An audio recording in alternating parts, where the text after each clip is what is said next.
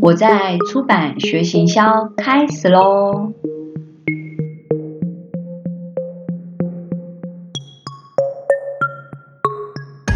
今天呢是那个六月十三号，三级警戒已经延到了六月二十八。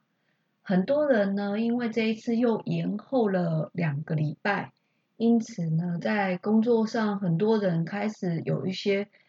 呃，心情的影响。那我们之前呢，就常常会在想说，呃，在这段期间，其实编辑可以在家工作，书还是可以照常进行。那行销部分呢，其实呃，因为没有进公司，我觉得很多公司的行销，其实在这个期间也没有因为这样子工作就变得比较不忙。那反而可能因为这个期间。呃，很多书都没有办法在实体书店卖出很好的成绩，所以会花更多时间在网络的部分做一些努力。那今天想要跟大家分享的事情呢，也是最近有朋友在跟我聊书籍的文宣 BN 影片会影响一本书的销售吗？那这个题目其实很多人都会问这个问题。那我。没有绝对的答案，我用另外一个角度跟大家讨论跟思考一下。首先，你先觉得这件事情是会有影响还是没有影响？当然，我觉得第一点，这个 banner 要求或者是呃影片要求做到最好的书籍行销宣传的呈现，第一个是这个态度的问题。首先要说的是，当你公司的编辑他们在呃文字的润稿啊、照片的拍摄啊、书名的发想、封面的设计，一切的努力都在以书能卖得更好为目标的情况下，你当呃这家公司的行销的时候，呃你做的事情。会因为说 banner 不会影响书的销售，你就随便做吗？那当然，你在这个角色上，你对于你负责的事情，一定还是追求要把事情做到最好。所以呢，做好这件事情就是关键。好，这是一种态度。那当然也会有人说，做完。因为光要完成的事情已经非常多，所以做完这件事情，做完做准时，能够交出去，这也是很重要。那你会觉得做完比较重要，还是做好比较重要？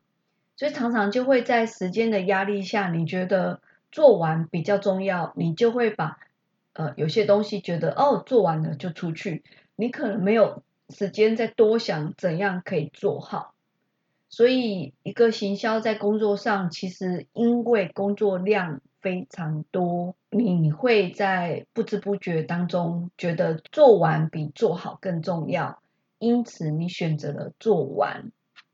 那我想要跟大家讨论的是，在这个工作上要怎样才会让我们一直努力下去，就是。如果你的概念一直是被工作追着跑，你的想法一直是觉得把事情做完就好，你就会常常在工作上遇到一个挫折，是当你已经做好的东做完的东西，结果被被要求改，然后你需要你会被要求说要做好，那你就觉得这个 banner 又不会影响销售，然后为什么要对 banner 要求那么多？那我是一个曾经在。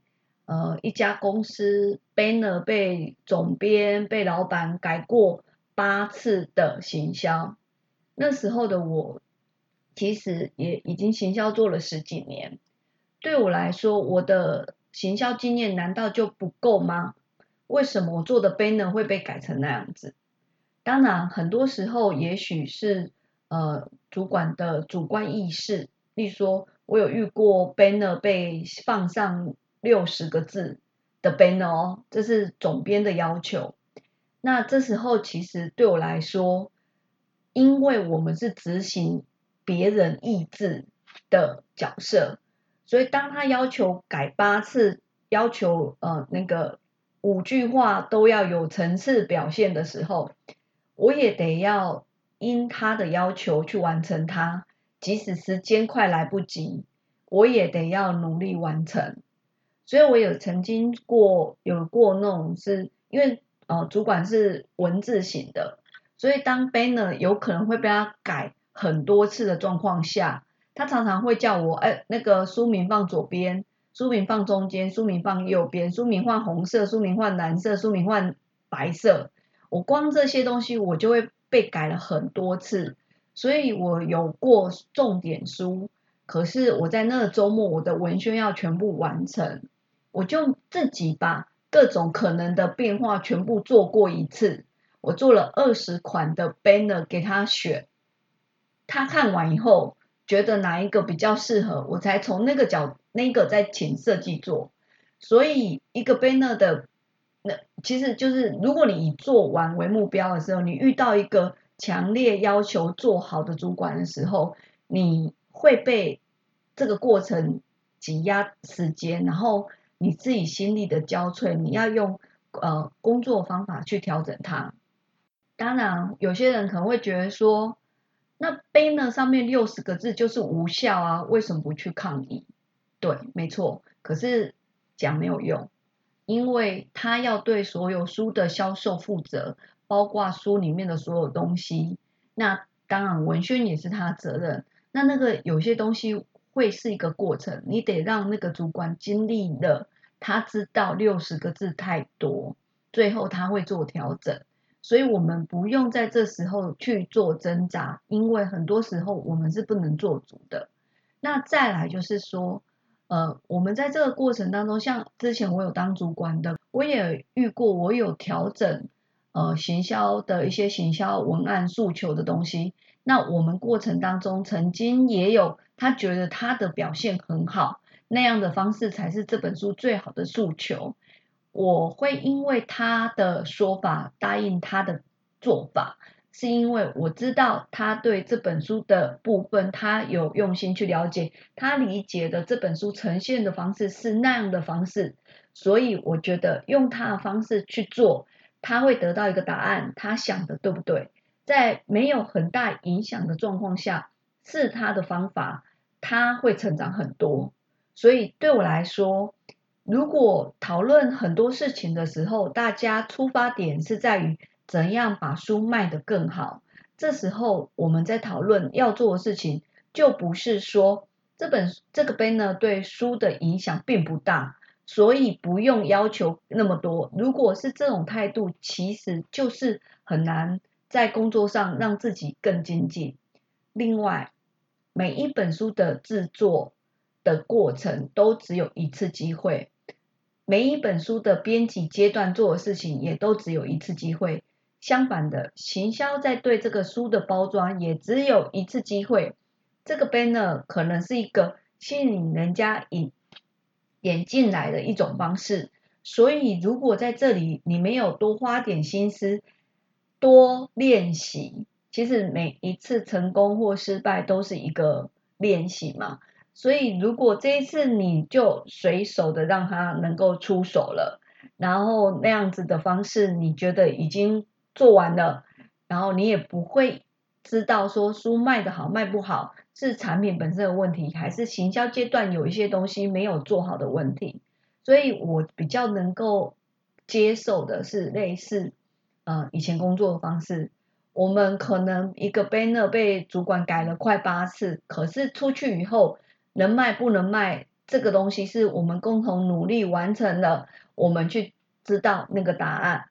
所以我觉得还有一个很重要是，我们不用去特别去讨论说 banner 这个东西到底对书的影响有没有影响，而是要去看你在做这件事情的态度。我觉得每一本书都是练习，这是一个自我要求的部分。那最后想分享的是，嗯。我以前去上过一个课，老师说的一件事情叫不知道理论。那不知道理论在人生当中有很多事情我们不知道。我们在做很多决定的时候，我们是因为知道后面结果是怎样，我们才做这个决定吗？不知道，我们都是不知道的状况下做了很多决定，然后决定以后后面会发生什么也不知道。所以呢，在不知道理论如果运用到我们的工作上来看的话，我们很想说，一本书的书名能卖不能卖，你知道吗？不知道。我们只是尽量去票选一个我们觉得可能能卖的书名。三个封面让你选，难道就是选上的那一票数最多的那个封面就比较能卖吗？不知道。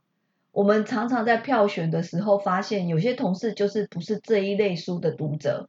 当他选 A 的时候，我就知道选 B 可能会更适合，因为它是我们的反指标。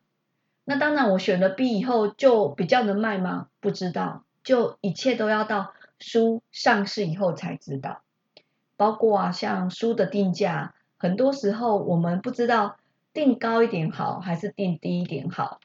常常都是从市场上其他书的价格策略去看，说嗯这一类书什么样的定价最适合，所以不知道理论就是我们不知道价格定的这样子是影响它销售的关键吗？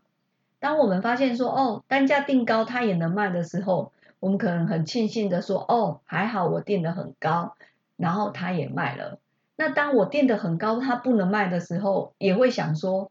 啊，我应该不要定那么高，不然可能卖更好。相反的，也有单价定很低的时候，你觉得它卖了，你就会后悔说早知道定高一点。可是你永远不知道是不是单价定高一点它就能卖。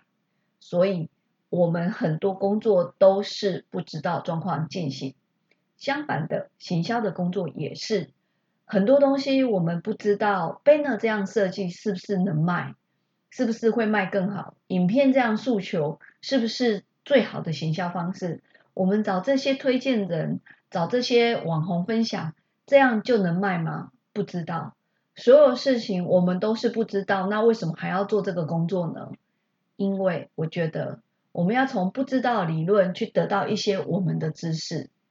第一点，知道很多时候书卖起来，我们知道原因，所以那个。呃，得到一个答案叫知道，很多书卖起来，我们知道它不卖的原因，好，所以答案是知道。在知道的理论下，我们有这个基础，才去努力下一本书，那就会有一些别人不知道的事情，你知道了，你有成功的经验当基础，你也有失败经验当基础，所以下一本书你比别人多了一些概念。去做好，那也有一种状况是，不管它能卖不能卖，我们的答案都不知道。卖起来不知道为什么卖起来，不卖也不知道为什么不卖。那如果你一直是这样的状况下去做下一本书，你得到的答案就会不知道为什么卖，不知道为什么不卖。所以，当我们所有事情在做的过程，我们都尽力的去想怎样才会更好。那你就很容易可以得到一个知道的答案跟不知道的答案，然后有这样的基础，你才能够做得更好。